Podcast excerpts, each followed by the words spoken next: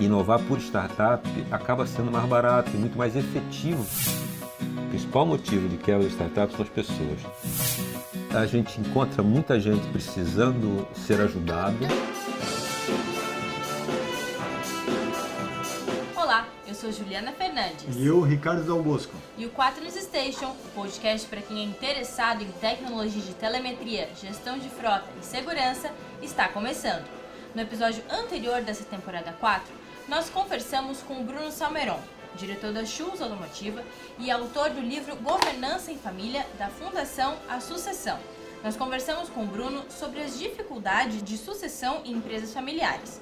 Você pode escutar esse e outros episódios dessa temporada e do 4 News Station no SoundCloud, iTunes Spotify e ler a matéria completa que nós fizemos o episódio com o Bruno no blog Quaternos, quaternosonline.com.br. É isso aí, Juliana, e neste episódio 5 convidamos Altair Assunção, ele que é sócio da Mindset, é apaixonado por empreendedorismo, inovação e pessoas e atualmente também investidor anjo.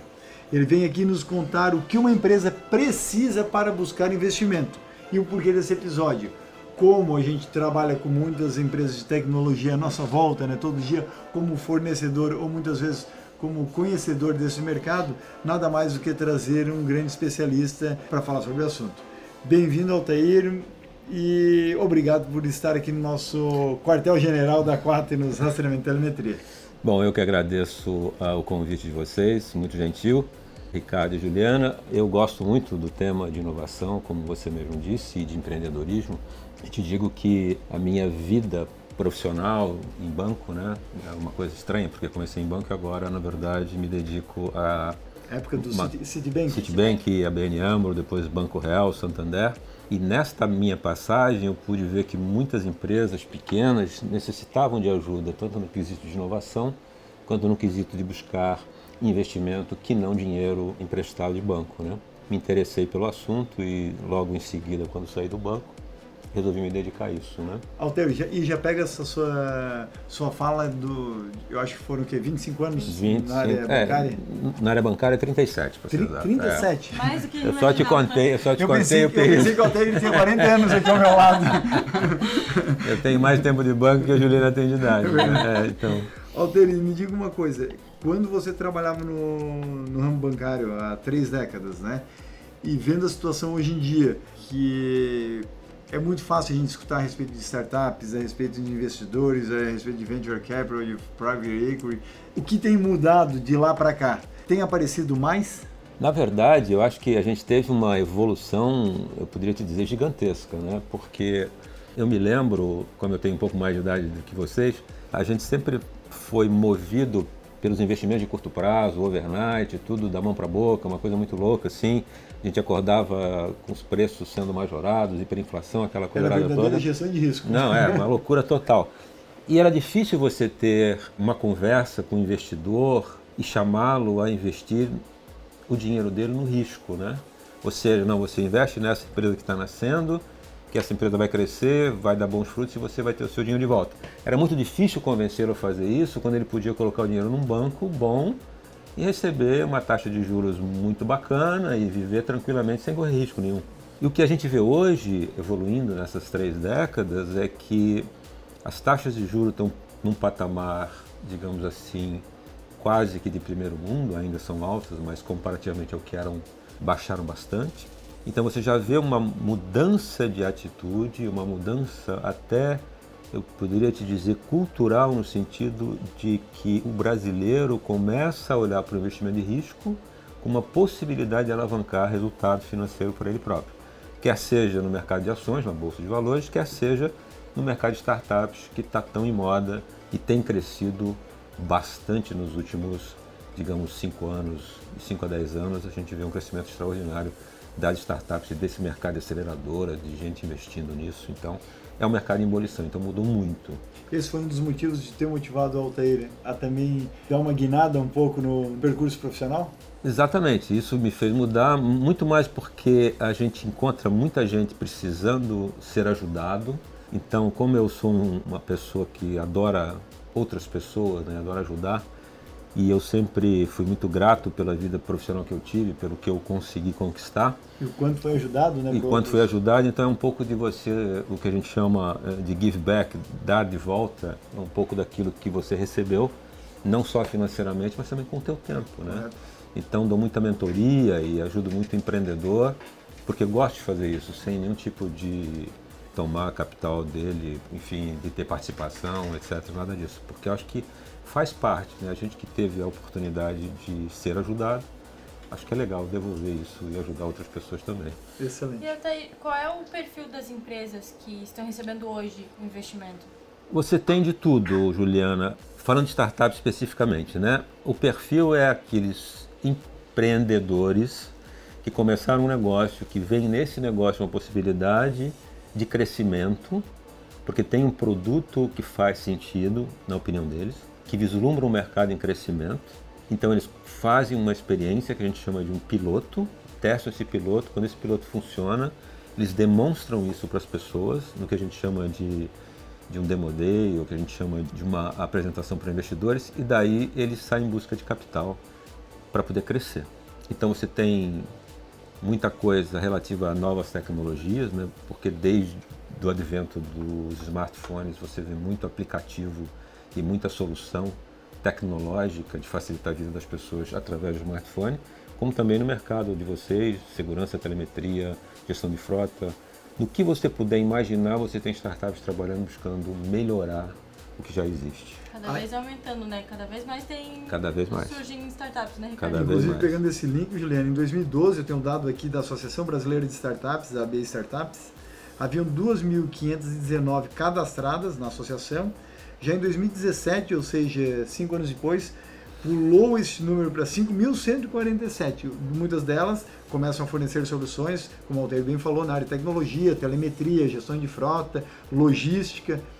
Altair, então, quais são, na tua opinião, os requisitos que elas precisam ter para receber empresas de empresas maiores, eu não estou dizendo de grupos de Investimento, investimento, é. é de empresas maiores, às vezes até aquelas que já estejam no ramo e essa empresa às vezes até é uma quebra cultural, ela É. partir em busca de empresas menores, porque eu digo que grandes empresas muitas vezes eles têm aquele senso do super-homem, né? Invencibilidade, né? No sentido É, de... eu, eu te diria, eh, Ricardo, há uma mudança de paradigma nesse sentido. Tá percebendo isso? Sim, sem dúvida. Empresas que eu durante muito tempo atendia pelo banco, então eu, que eu conheço com bastante profundidade, eram avessas a buscar inovação fora do ambiente interno, por uma série de razões, não porque eu não vou abrir o meu centro de pesquisa para as pessoas, eu não quero me expor. E hoje você já vê que é diferente, porque quando você começa a fazer conta, isso é importante. Quando você tem um P&D próprio, é importante você ter um P&D próprio? É, mas custa muito caro. Inovar por startup acaba sendo mais barato e muito mais efetivo você fazer isso. Então, várias empresas que naquela época me diziam isso, hoje têm o seu centro de inovação de startups, já compraram 3, 4 ou 5 startups, já investiram, são grandes players investindo em empresas menores que trazem algum tipo de inovação para o que já existe ou apresentam soluções inovadoras que a empresa não tinha pensado ainda ou não teve tempo de se dedicar a desenvolver. Porque, como tu bem disseste, assim, quanto maior a empresa, mais paquidérmica ela é. Então, você imagina, eu trabalhei num banco muito grande. Então, para você fazer uma inovação virar produto, cara, olha, é um O impacto é gigantesco em termos é um, tecnológicos, é um, formação, é um comercial. périplo, é uma, sabe, é uma missa, sabe, demora. Ao passo que a startup, como é pequenininha, ela olha para a tua necessidade e rapidamente ela consegue se mover em direção daquele problema e resolvê-lo. Então eu vejo nisso um, um- um negócio fabuloso. E muitas vezes o custo CLT no Brasil também justifica você terceirizar Puta, algumas coisas. Nossa, é tranquilo, tranquilo. Então é uma forma mais barata e mais eficaz, na minha visão, de você ter solucionado seus problemas ou até mesmo lançar novos produtos. né? E de que forma as startups e, ou empresas que não são startups conseguem buscar esse investidor, né? Aí você tem várias formas. Você pode se associar a entidades que são entidades que tenham esse propósito. né? Então, por exemplo, você tem o Anjo do Brasil. O Anjo do Brasil é uma entidade que congrega os investidores anjos de todo o Brasil. São muito grandes e tem um trabalho bastante bacana. Então, você ali encontra centenas de milhares de investidores em vários estados brasileiros dispostos a olhar startups pelo Brasil afora. Essa é uma, Uma possibilidade. uma possibilidade. A outra é a BVCAP, que é a Associação Brasileira de Investimento Capital. Então, você tem lá um monte de gente que participa, que se dedica a esse tipo de E atividade. organiza, inclusive, eventos. né, Organiza eventos pitches, maravilhosos, bacanas, de pitch e tal. Então, você tem várias formas. E também os fundos de investimento que você acaba conhecendo função do meio que você está. Então, quando você é startup, você tem vários fundos de investimento, como, sei lá, tem Monax, tem DGF, é, né? enfim.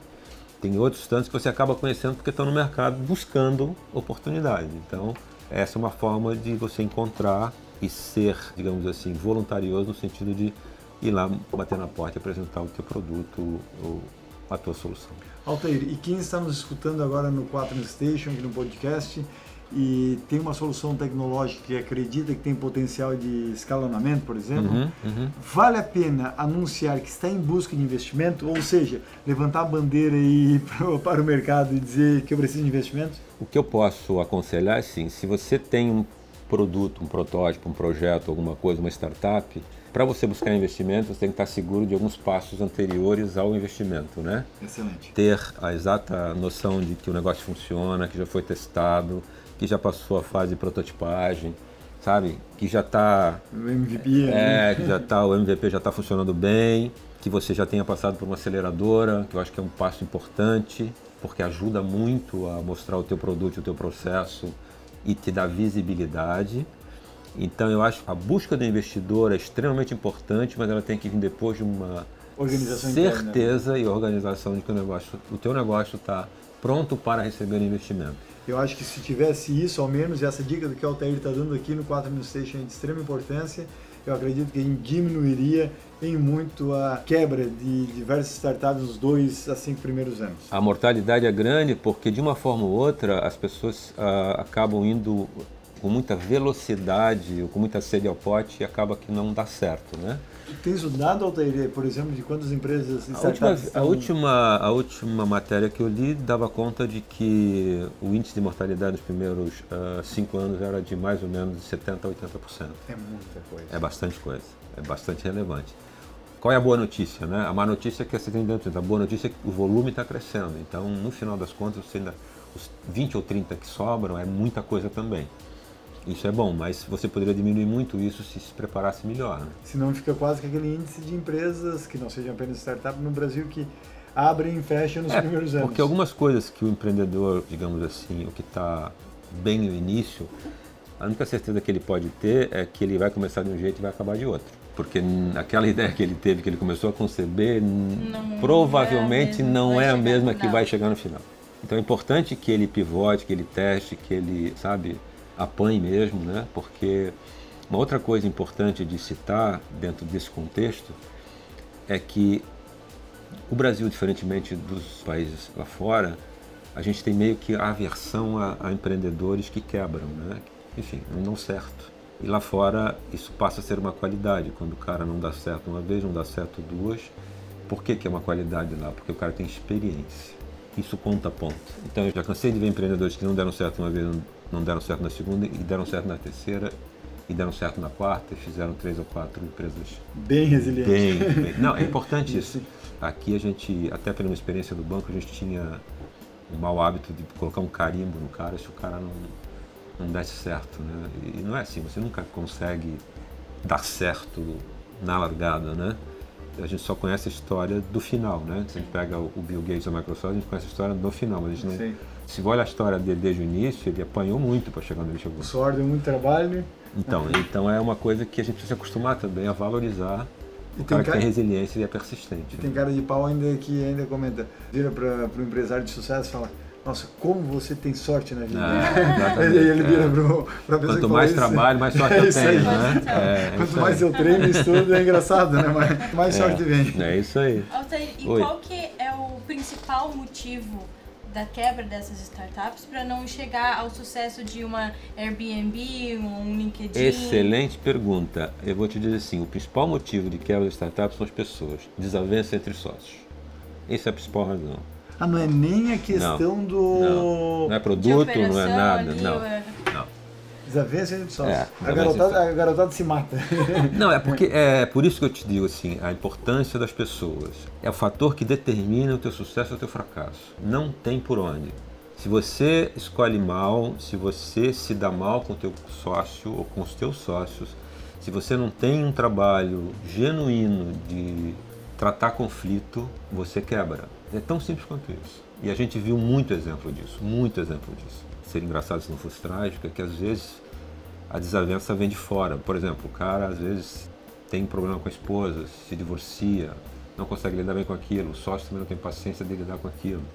E aí, cara, desanda, moças falam, desanda o bolo e aí vai tudo embora. Mas esse é um fator importantíssimo. Desavença entre os sócios. Altair, e hoje você como um consultor, um investidor, tem atuado muito no mercado internacional, principalmente levando empresas nacionais que queiram investir em startups Investidores, investidores brasileiros investidores que queiram brasileiros, investir né? em- Que queiram investir em startups internacionais, principalmente no mercado dos Estados Unidos, Vale e Israel. Exatamente. É, qual é o perfil desses investidores brasileiros que estão despontando aí como os maiores investidores nesses dois países? Pela mindset que a gente tem percebido é que são investidores que já têm um portfólio formado. A gente já pode dizer que são investidores profissionais, investidores que já têm experiência, né? E que buscavam uma oportunidade de otimizar os seus investimentos em startups no mercado internacional. Porque o mercado local tem bastante provedores de tem fundos dos mais variados tipos, investindo nas mais variadas startups. E a gente decidiu, Daniel, Camila primeiro e depois os outros sócios, decidiram criar uma alternativa de poder fazer com que esse investidor, que já tem um portfólio, pudesse alocá-lo fora do Brasil. E por que Israel e por que o Vale do Silício? Porque são as duas, digamos assim, Berços tecnológicos. é, e aí que você encontra muita coisa Disruptiva. disruptiva, tanto num lado quanto no outro. O Vale, porque todo mundo conhece, é, lá estão as maiores empresas de tecnologia do mundo, né? exceção da Microsoft que está em Seattle, mas enfim. Em Israel, porque é notório que um país daquele tamanho, sem mercado nenhum, consegue fazer uma coisa extraordinária, porque lá toda startup nasce global, porque não tem mercado lá, então ela precisa nascer global. A gente falava isso ontem num podcast, inclusive, né? Onde uma das nossas colaboradoras aqui na Quatro nos tinha questionado, Douglas, mas por que, que Israel se destaca em referência tecnológica e principalmente para a área de segurança? Seja de segurança de dados, eletrônica ou Tudo, mesmo de armamentos, por exemplo. É porque, porque ela só está em guerra há alguns milhares de anos. É, enfim, ela é cercada de inimigo por todos os lados. É isso aí. Então, e é interessante porque empreender para o israelense é cultural, né? É necessário empreender para sobreviver. É muito interessante isso. Então a gente resolveu fazer isso. Tivemos a oportunidade de ter um parceiro que também é nosso sócio, que é israelense. Então é para a gente ficar menos trabalhoso lidar porque ele está lá, ele mora lá, Tem ele convive lá, local, tem a né? visão local. Então E a muito- confiança local muitas muito vezes bom isso. cria empatia de uma forma muito mais fácil. Então eu te diria que assim tem empresas e produtos dos mais variados tipos, né? Mas segurança, saúde, Israel é muito forte, em segurança e saúde, Referência mundial, inclusive, né? na né? área É, médica. espetacular na área médica. E o Vale do Silício tem de tudo que você possa imaginar. Alter, e agora falando do- mais um pouco a respeito do lado do investidor. Quais os cuidados na hora de buscar uma empresa investir? Eu vou falar um pouco pela minha experiência, né? E, e pelo que eu ouço das pessoas. É, o que eu olho primeiro, mais do que o produto e o serviço, são as pessoas que estão à frente daquele negócio. Então eu preciso ter um pouco de, digamos assim, o santo precisa bater e eu preciso ter a convicção de que as pessoas que estão ali darão conta de fazer o que se propuseram a fazer. pra- É. porque, de novo, né, a gente erra muito olhando para o produto mais para o processo, para o produto, para o mercado, do que para as pessoas. A diferença de você ter sucesso ou não em qualquer empreendimento que você faça passa pelas pessoas. Pode olhar exemplos, né? Por que, que determinada empresa vai bem na mão de um e não vai bem na mão de outro? A mesma empresa. A gente gravou. Foi o, se- foi o nosso segundo episódio da história do Quaternos Station, se eu não me engano. Foi na temporada de segurança, uma entrevista com o Dr. Vitor Aguiar, que hoje é diretor do Inova Park, inclusive. Uhum, uhum. Especialista em atendimento. especialista em e vendas. atendimento. E o Vitor comentava: são duas questões fundamentais dentro de qualquer empresa: processos e pessoas. pessoas. E ainda incluir para ele, ó, coloca uma terceira aí, que a gente costuma citar aqui na Quatros, que é sistema. Porque em qualquer lugar, seja no banco ou na área, é. se o sistema caiu. É, mas, mas, de novo, é dois é passinhos para trás. Né, pessoa? Quem faz o sistema? Isso aí. As pessoas. pessoas então, exato. pessoas é o nome do jogo. Você só tem bons sistemas se tiver boas pessoas. Você só tem. Entendeu? Então, é um pouco da gente olhar e prestar atenção nas pessoas. Porque delas que depende todo o resto. Eu posso ter um excelente sistema se eu tiver boas pessoas fazendo aquele sistema. Eu posso ter excelentes vendas, uma excelente empresa de rastreamento se eu tiver boas pessoas fazendo aquilo. Porque no final do dia é disso que a gente está falando. Né? E às vezes a gente esquece um pouquinho de associar uma coisa com a outra, né? Então eu tenho muito cuidado com isso, né? E a vida tem me mostrado que não tem a receita pronta e não tem mágica nisso, né? E é muito interessante porque se você trata bem das pessoas, se você consegue, no final das contas é o maior desafio, né? Eu sempre achei que o maior desafio que eu tive na minha carreira era botar as pessoas certas nos lugares certos. Esse, sem dúvida, era o desafio. E o Alter falou uma coisa muito importante, esse foco nas pessoas e quando ias comentando, ia me lembrando um pouco da nossa própria atuação da Quatros Internacional, que a gente está já em mais de 12 países, o quanto que é difícil estar em culturas completamente diferentes, que a gente está em, na África, Angola, Moçambique, aí vai para Portugal, Espanha, na Ásia, Malásia, Vietnã, veio para o Brasil e mesmo assim nenhum país que a gente abriu a gente fechou, pelo contrário, só cresceu, só que sim com pessoas extremamente resilientes é, com uma plataforma, claro, muito forte na área de tecnologia de rastreamento, mas pessoas que tinham entendimento e uma aceitação de outra cultura também muito forte. Exatamente. Isso é fundamental. Fundamental. E quando você fala de startups, isso cada vez se prova muito, muito importante. Por alguma razão, a gente costuma tentar pôr as pessoas dentro de um modelo, né? Dentro de um quadrado, Sim. e não funciona assim. Verdade. Cada ser é um ser em si mesmo. Então não dá para você botar, botar, o cara aqui, não funciona. Não vai dar, não vai encaixar. Não vai né? dar, não vai encaixar. No Vietnã, se tu tentar fazer com que um vietnamita seja igual ao cara dele, não vai funcionar de português, não vai funcionar. Então é um pouco de você entender a cultura, respeitar a cultura e trabalhar da melhor maneira possível com aquele profissional que ali se encontra. Né? É o que eu chamava de regionalização de processos Exatamente. e tem que ter esse aculturamento aí de toda a equipe. Se você está nos escutando e está gostando das dicas do Altair Assunção, que está aqui ao meu lado, você também poderá acompanhar isso no nosso canal no YouTube da Quaternos, é só procurar lá. E também nos acompanhar através do nosso Instagram, arroba Oficial. E também, se tiver dúvidas a respeito do assunto, não existe em mandar tanto o nosso comenta artigo lá, no né? blog, comenta lá que o Altair. A gente manda pro Altair. Vai ficar sabendo sem dúvida. Não, não tem problema. Altair, qual é o segmento que irá receber o investimento nos próximos cinco anos? Bom, Ou é... quais os segmentos? É, quais, Pergunta né? de um milhão de dólares, mas vamos lá. É a segunda de hoje, né? No episódio anterior que a gente estava gravando, tinha uma pergunta de um milhão de dólares também. Então, essa pergunta do segundo milhão de dólares. O que eu acho é saúde tende a ser um segmento que receberá muito investimento por várias razões, né? Porque a gente precisa de novas tecnologias que possam detectar doenças antes delas acontecerem. Isso já tem bastante coisa em ebulição. Então, acho que saúde, de uma forma geral. A telemetria para a parte de saúde está num avanço. Então, então você já tem uma medida. A gente já teve, inclusive, testando equipamentos no laboratório da Quaternos. Então, saúde, eu acho que é um, é, um, é um setor que vai demandar muito investimento. Segurança, é impressionante que tem nascido de empresas principalmente segurança, não tanto a segurança patrimonial como segurança de dados, que é o inferno astral para quem, bom, vocês... Principalmente que a nova agora legislação, tanto na Europa quanto ah, agora no Brasil, de proteção de dados. Isso é um negócio bastante delicado, porque da mesma forma que você tem tecnologia para solucionar problemas, aí tem aquelas pessoas que usam essa tecnologia para gerar muito problema para você, né? Então eu estava vendo outro dia uma matéria já se usando o reconhecimento facial para montar conversas que não existem. Então, por exemplo, você pega o Ricardo e a Juliana, você falando com ela coisas que você não falou.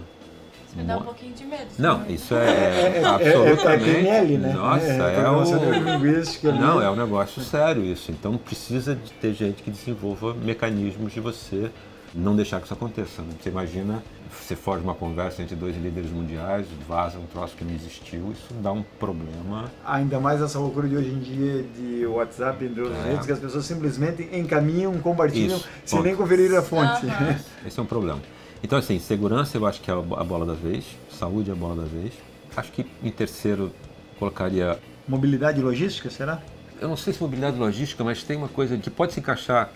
Acho que vai voltar a questão da realidade virtual, realidade aumentada, que veio com muita força, deu uma parada, mas acho que vai voltar. Que aí ajuda na questão da logística, e ajuda na questão da mobilidade.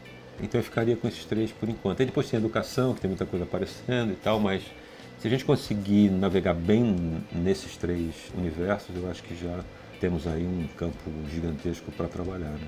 Altair, e se a gente pegar empresas que já receberam rodadas de investimento, como por exemplo Conta Azul, entre uhum. inúmeras que a gente poderia aqui ficar citando, muitas pessoas têm a sensação de que muitas delas dão muito lucro aos investidores. A realidade, em alguns casos, não é bem assim, pelo menos por um determinado momento. Porque os investidores ainda colocam dinheiro nelas? Quase que um foco em se vender para o próximo? Eu acho que quando você tem uma startup que recebeu a primeira rodada, deu certo, recebeu uma segunda rodada, deu certo, normalmente ela capta mais rodadas para crescer muito, né? Então, para você fazer aquele crescimento exponencial, você precisa de recurso. E aí, se você foi bem sucedido na primeira e segunda, é justo que você vá aos mesmos investidores e capte o que você precisa, né? Correto. E por que, que o investidor põe? Porque já que ele foi, digamos assim, premiado em poder investir a primeira vez e a segunda, ele quer ter a oportunidade de ser o cara que investirá na terceira também. Porque não se esqueça que quando você abre muito, você acaba recebendo outros investidores e você acaba sendo diluído. Então é bom que você fique. Vou te dar um exemplo para vocês que é bacana. Tem um fundo chamado Sequoia, se vocês não ouviram falar, acho que é legal dar uma olhada. Um dos maiores fundos de venture capital do mundo. Eles têm uma fila de espera de 20 anos. 20 anos? Para você ser cotista. Porque cada vez que ele lança um fundo, os cotistas que já estão com ele subscrevem aquele fundo. Então ele não consegue aumentar, e as pessoas reclamam muito que não conseguem investir no Sequoia, e o cara falou, mas eu não eu ofereço para os meus investidores que estão comigo desde sempre. E eles vêm aqui e botam dinheiro. Então, eu, eu, lança um fundo de 200 milhões. Aí vai lá o Ricardo, que está com o cara desde 1900 bolinha, compra 20 milhões de cota. Aí vem a Juliana, compra, daqui a pouco acabou já. De tão bem sucedido que o fundo é. Então tem a coisa também de por que, que essas empresas, quando recebem a primeira e segunda rodada, é a confiança que o investidor tem que aquilo vai dar muito certo. E às vezes sim, e às vezes às não. Vezes não. É do jogo, né? É do jogo.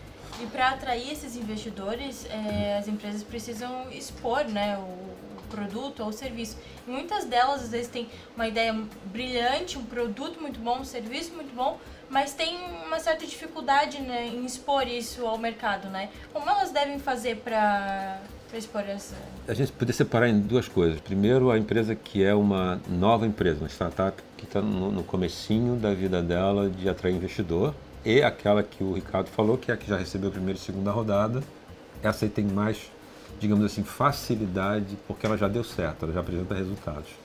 E o investidor investe nessa segunda porque já tem resultado, ele sabe que se ele investir ele vai ter mais resultados positivos. Precisa, no caso, manter só, né? Ele Exatamente. E ele já provou uma coisa que é fundamental nesse universo de startup: execução.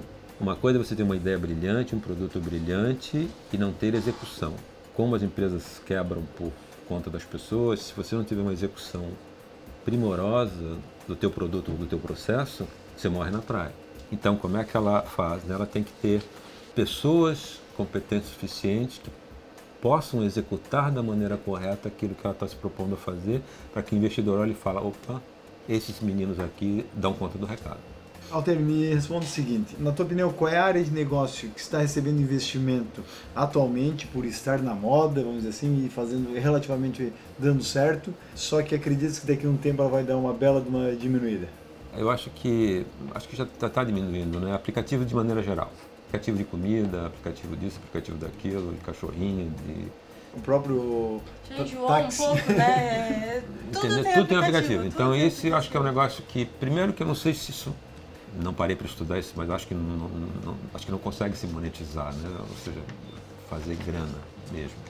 É diferente da Quaternos, que tem um negócio que pode ter um aplicativo para facilitar algum tipo de negócio. Aí é uma história isso. Claro. Agora, um aplicativo como fonte mesmo de receita, acho que. Então, isso acho que é, é, tem. Não sei se tem vida longa. E existe alguma resistência dos investidores em relação a empresas que têm mais de um sócio ou que esses sócios são mais velhos, mais maduros? Muita gente decidindo, É. vamos dizer ela assim, faz né? perguntas boas. ela faz perguntas boas. O que, que o investidor não gosta? De empresa com sócio só.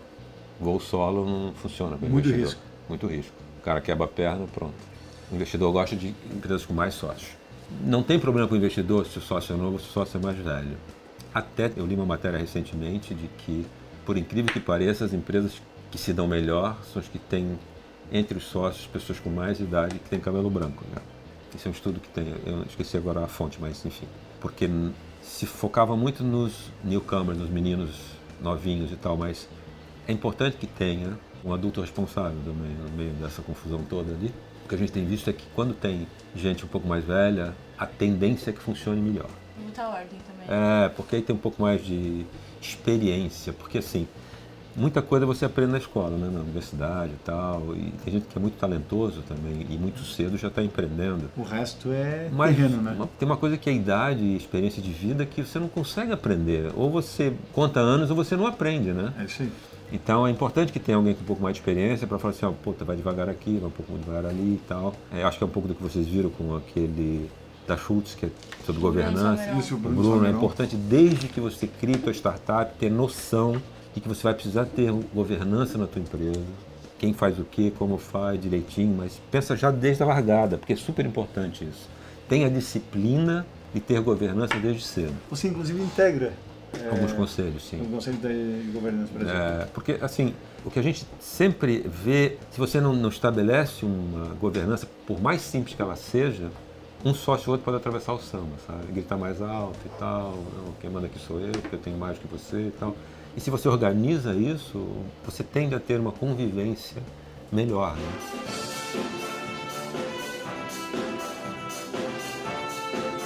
É isso aí, o Quaternos Teixo está aqui na Quaternos com Altair Assunção, ele que é sócio da Mindset e infelizmente está chegando ao fim. Altair, obrigado pela sua participação, por nos ter contado todas essas dicas sobre como uma empresa pode buscar investimento e qual é o perfil das que estão sendo mais cotadas e requisitadas no mercado. Tenho certeza que quem está nos escutando aprendeu bastante aqui com as suas dicas hoje. Adorei participar e depois eu mando para a Juliana e ela coloca lá no, no Na publicação. Na publicação algumas dicas de literatura e revistas especializadas e enfim a web que vocês podem consultar, mas esse é um é um assunto palpitante, acho que é bacana mesmo. Obrigado por terem me convidado, um prazer estar aqui com vocês. A gente também agradece aos nossos parceiros da Quaternos Internacional, Google, Samsung, Apple, VDO Continental e Bosch Europa. O Quaternos Station é o podcast criado e desenvolvido pela Quaternos Rastreamento e Telemetria. A Quaternos é referência em tecnologia de informação, estando presente em quatro continentes e atendendo mais de 30 mil clientes. Você que acompanhou esse episódio aqui com Altair Assunção e ainda não escutou os outros quatro dessa temporada, nós já estamos na, na temporada 4, Altair. Tem outras Opa, ainda para todo mundo Tem temporada escutar. específica de telemetria, telemetria, segurança, gestão de frota, motociclismo, motos- parceiros também da parceiros Quaternos comerciais, pra- pequenas e médias empresas. Exatamente, que é essa temporada aqui que o Altair está O participando. pessoal pode estar se perguntando, pô, mas que raios que tem motociclismo aí no meio? É outro perfil de cliente que a Quaternos também tem. Vai lá, confere para entender, né? Tem Vai lá, Tem, entrevista, tem entrevista exclusiva feita dentro da concessionária da Da Harley. Harley Davidson.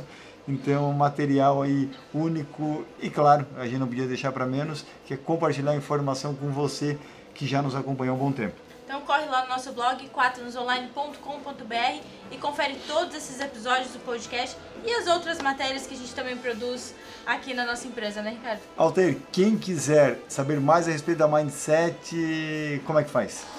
Eu vou deixar também o link do site para poder dar uma olhadinha lá. Clica aqui e- embaixo no nosso Coloca artigo, no na nosso blog. Exatamente, eu deixo lá a informação para vocês que quiserem mais informações. Excelente. Certo. Obrigada pela sua companhia. Esperamos você no próximo episódio. Valeu. Tchau.